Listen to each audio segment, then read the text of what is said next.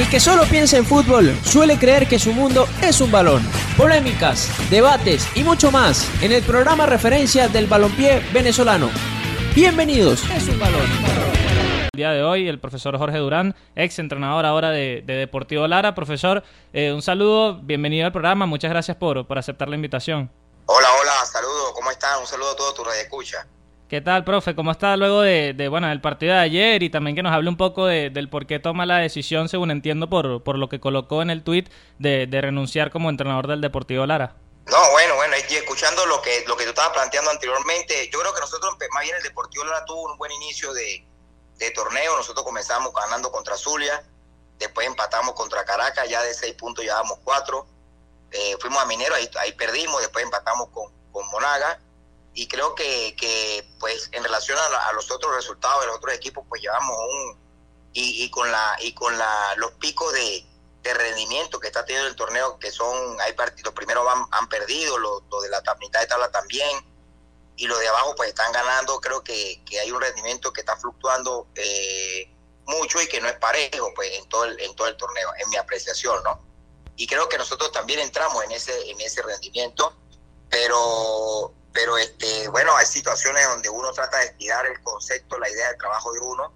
y, que uno tiene que tomar decisiones para para ese para, para buscar ese rendimiento como el, el sentar a algunos jugadores el, el, cambiar de posición el, el, tener que este, tomar iniciativas en lo táctico y de repente hay algunos jugadores del, del grupo que no le no le gustaron y, que, y sentí que el grupo no ya no me estaba acompañando en esa idea. No todo el grupo no todo el grupo es un un mínimo de, de, jugadores, pero en Mérida yo vi un fútbol que no es el mío, que no me gustó, vi comportamientos que no me gustaron y, dije, no, yo creo que por el bien de la institución y por el bien de, de, todo lo que está construyendo ahorita el Deportivo Lara con su presidente Khalil Yusef, creo que fue un momento para dar un paso al costado.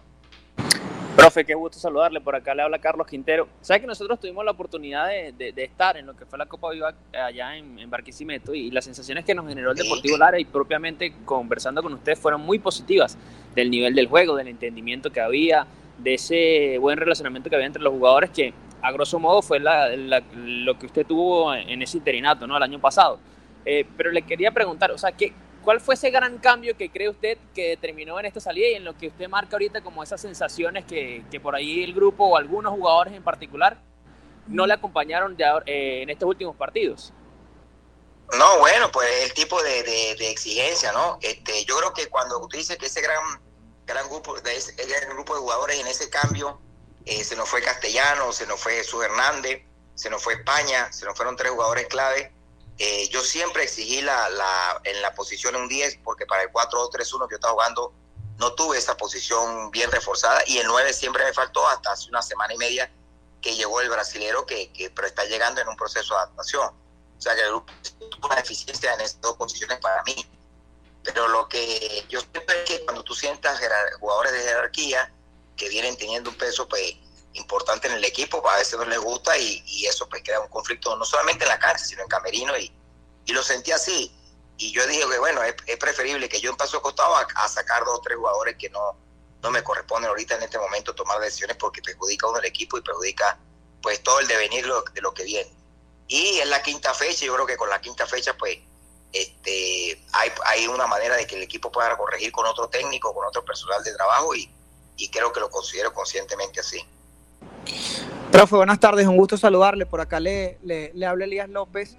Eh, yo, yo, quería preguntarle si, si la salida de, Daniel Villasmil de la institución, o mejor dicho, la, venta del equipo que, que, de por sí pudo haber sido un poco sorpresiva, digamos, tuvo algo que ver, si usted tuvo conversaciones y, le planteó esta, estas negativas o estos inconvenientes que tuvo en el equipo a, la nueva dirigencia, cuál fue la respuesta por, por parte de ellos y si también lo conversó con, con el grupo. Pero digamos que también no, no, nos queda esa duda porque se da todo muy, muy apresurado en el, en el sentido de que no, no, no manejábamos la posibilidad de que, de que la venta del Deportivo Lara se diera de esa manera y solo días después de, la venta del Deportivo Lara también llega su institución. ¿Tiene algo que ver? Y si lo pudo conversar, como le decía, con la nueva directiva y con, y con el grupo de jugadores en el momento en el que, en el que sintió que, que no estaba llegando el mensaje. No, no, no, yo, yo con los dos presidentes tuve, tuve muy buena comunicación, tanto con Daniel Villamil como ahorita con el señor Cali Yusef, inclusive el señor Cali Yusef, quiero recalcar esto, él no quería que yo renunciara, él me respaldó en todo momento, me dijo, profe, yo lo respaldo hasta el final, hasta donde usted quiera llegar, este, dale, pero yo sentía que, el equipo eh, ya el, mensaje no estaba llegando, no, no, se estaba viendo el fútbol que yo quería. Y, y este y lo que te digo, o sea, el, el, el hacer el cambio posicional de ciertos jugadores de, jerarquía en el equipo a algunos no les gustó y eso creó un inconveniente también en, en, lo que en la percepción de ellos, pues, en el ego del jugador y, y, eso yo sé que en el camino, pues, es cuando uno tiene los equipos, uno trabaja para hacer equipo, no grupo, y este, si no tienen toda la idea del compromiso, pues es muy difícil llegar y, y seguir solventando partido tras partido. ¿Qué tal, profesor? Le saluda Raúl Zambrano. A ver, siempre quedan, quedan enseñanzas, ¿no? Y para usted, al ser eh, su primera experiencia como técnico en primera división, eh, ¿qué puede rescatar, ¿no? dentro de lo dentro de lo negativo del contexto y también lo poco, porque fue, fue bastante corto el proceso, ¿qué, qué puede rescatar usted eh, pensando en su carrera futura como técnico? No, lo rescatable es que, que, se pudo sostener desde el inicio, lo mostramos también en, en el Prelibertadores con lo que pudimos hacer con Bolívar, con los equipos que, que pudimos medianamente competir, creo que el equipo alcanzó pues un estilo más o menos a lo que uno quería. Eh, arrancamos con un, con un buen desempeño, pero sostener los equipos es de, de, tener, de que todos estén competitivos, de que todos estén mentalizados, de que todos tengan la posibilidad de, de poder este, llegar a, a, competir en estas instancias, de tener jugadores para poder hacer las rotaciones, de que todos sean conscientes de que, de que hay que rotar, de que no, de que no pueden haber jugadores imprescindibles en un equipo, sino que tienen que haber jugadores que tengan que entender la necesidad de construir equipos para el, para el juego colectivo y no individual. Y, bueno, esas son las cosas que yo creo que, que uno lo marca, ¿no? Y lo otro es que, que uno como experiencia de, de, la dirección técnica, uno tiene que, que armar por lo menos un 80% del equipo, el técnico, con el perfil de jugadores que quiere para cada posición, para uno poder tener pues, un comportamiento y una idea más clara del estilo que uno quiere. A ver, creo que perdimos al profesor Jorge. A ver, Jorge, ¿nos escucha? Sí, sí, los escucho. Ok, sí. Eh, profe, yo le quería consultar eh, un tema de sobre la planificación de la plantilla, ¿no? Usted dice que, bueno, que el, delantero eh, les llega tarde, que usted quería trabajar con un 10, eh, que por ahí, bueno, estaba Johan Moreno, pero no sé si tenía un recambio o algo pensado, no sé, eh, para, para usted, ¿cree que la planificación o el armado de la plantilla fue acorde a lo que usted buscaba? Eh, ¿Siente que quizás los refuerzos que usted pidió llegaron a tiempo o, hubo uno que otro que quizás no llegó por un tema de negociaciones? cuéntenos un poco sobre ese tema del armado de la plantilla. No, sí, sí, eso es muy buena pregunta porque al principio hubo una limitante económica el presupuesto del Deportivo Lara cambió cuando lo tomó el primer presidente Daniel Villamil, cambió en el sentido de que ya no era el Deportivo Lara que manejó el profe Leo, eh, ya había otro, otro, otra disposición económica y, por eso se va a Castellano, por eso se va a España, por eso se va a Jesús Hernández, porque no se podían pagar eh, en nómina lo que cobra ese tipo de jugador. Y, los jugadores en esas posiciones pues son tienen un costo económico pues alto y en el mercado fue llegando diferentes tipos de jugadores. Nosotros fuimos esperando eh, jugadores de esa posición.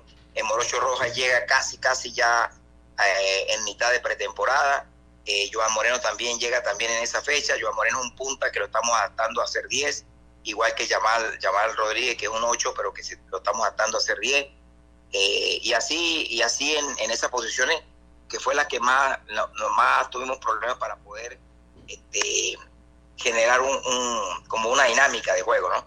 Pero ellos tuvieron también su, buen desempeño, no se les puede negar que, que, jugaron en ese sentido bien, pero bueno, este, ya son situaciones que, que yo creo que más anímica del equipo, porque el último partido contra estudiantes yo vi que el equipo no, no, no respondió en lo colectivo, ni en el estilo, ni en el compromiso, no todos, pero sí algunos jugadores, y ahí sentí que, que lo mejor era, era yo dar un paso al costado. Profe, ¿qué, ¿qué, sigue? Digamos que usted es un, estudioso del fútbol, de la, de, la, de la táctica, le gusta trabajar.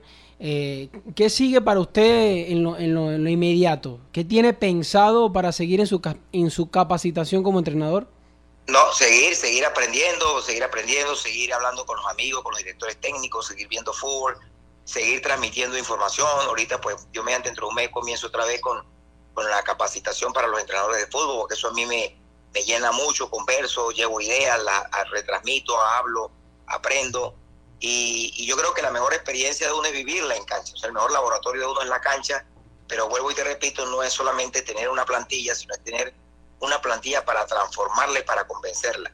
La gente cree que, que el fútbol es tener 11 jugadores ahí y que jueguen y que, y que respondan a, a una determinada idea. No, no. Es un trabajo muy, muy difícil, un trabajo que hay que hay que convencer al jugador para que juegue una idea y más cuando, cuando a mí me gusta, por ejemplo, la posesión.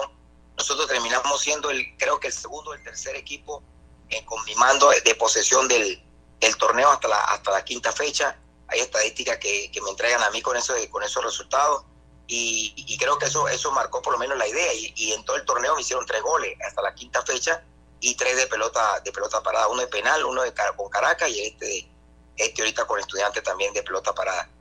Eh, eh, y teniendo una posición sobre el 60% en, en, la mayoría de los partidos. Entonces, bueno, esos son, son, son respuestas que uno, uno va generando para, para tener como aprendizaje y seguir estudiando, porque el fútbol, en esto del fútbol uno nunca termina de tener una verdad. Sí, totalmente, profe. Bueno, y, conclusiones positivas, como usted dice, detalles que son eh, rescatables de este Deportivo Lara. Eh, yo le quería preguntar, bueno, habla de que va a seguir ahora con un curso de entrenador. No sé si al momento de, decidir dar un paso al costado como entrenador del Deportivo Lara, se planteó volver a ser preparador físico o quizás eh, tener otra función dentro del club que no sea entrenador. No, no, no, no. yo la preparación física ya, ya yo entendí que, que, que pasé a este nivel porque empecé a trabajar hace mucho tiempo con conceptos, ideas de juego, eh, quería transmitir una idea. Lo, en los equipos donde he estado lo, lo, intenté, cuando Leo, cuando hubo la transición con Leo, pues intenté transmitir que Leo me dio esa libertad, el profe Leo me dio esa libertad para poder para poderlo hacerlo. El donde estaba cuando agarré Minero en, en fase de descenso, a seis puntos de descenso lo pude levantar.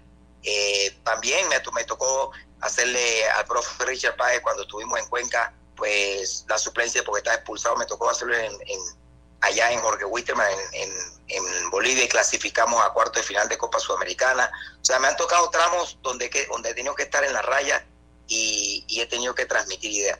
Y soy un convencido de que, de que, de que nosotros tenemos que pasar por estos tramos. Yo, me, yo ahorita me tocó a mí, pero yo he hablado con muchos técnicos, el caso del profe Torizano, el caso del profe eh, este, San Vicente, el caso, todos han pasado por estos trámites en la cual a veces uno tiene que dar un paso al costado para porque la idea no llega o porque hay problemas o porque tal cosa, porque soy un convencido de que uno tiene que competir con un, con un equipo, no con un grupo y que, y que tienen que ir de la mano con uno. Sí, así es, profe. Bueno, eh, ya se nos acaba el tiempo, profe. De verdad, muchísimas gracias por, por sus minutos, por, por sus apreciaciones. Sabe que siempre es bienvenido al programa y le deseamos el mayor de los éxitos en los retos que, que se proponga. No, gracias, gracias a ustedes, felicitándolo también por la calidad de programa que siempre tienen y bueno, seguimos en esto. Los equipos se enfilan hacia los vestuarios, luego de los tres silbatazos del principal. Por hoy finaliza el partido en Radio Deporte 1590 AM. Los esperamos en una próxima ocasión con mucho más de El Mundo es un balón.